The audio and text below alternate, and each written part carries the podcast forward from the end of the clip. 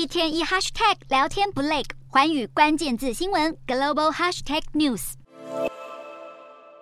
日本政府十四日正式提名植田河南作为新任日本银行总裁，究竟植田是何许人也？摊开他的学经历。植田毕业于东京大学，一九九八年以四十六岁的年轻之姿出任日本银行董事会。任内，他协助推动量化宽松政策，并且和许多国家的央行干部都有交情。而在出任日银总裁前，他是公立女子大学的教授，算是第一位学者出身的日银总裁。而对于外界最关心的日银政策走向，他就这么说过：虽然植田才刚要上任，但市场已经躁动不安，日经平均指数就在十三日一时下跌了四百点。而在国际债债券市场上，许多人担心植田的上任会加速日本投资人出售。海外债券。不过，植田昔日的助理则是老神在在，认为以植田谨慎的个性，一定可以顾全大局。不论最后植田是鹰派还是鸽派，多少都会造成冲击。如果植田容许提升殖利率，资金将会大量流回日本国内；而如果他只是小幅调整现行政策，可能会造成日元进一步贬值。植田最后走马上任，到底会采取什么路线，备受瞩目。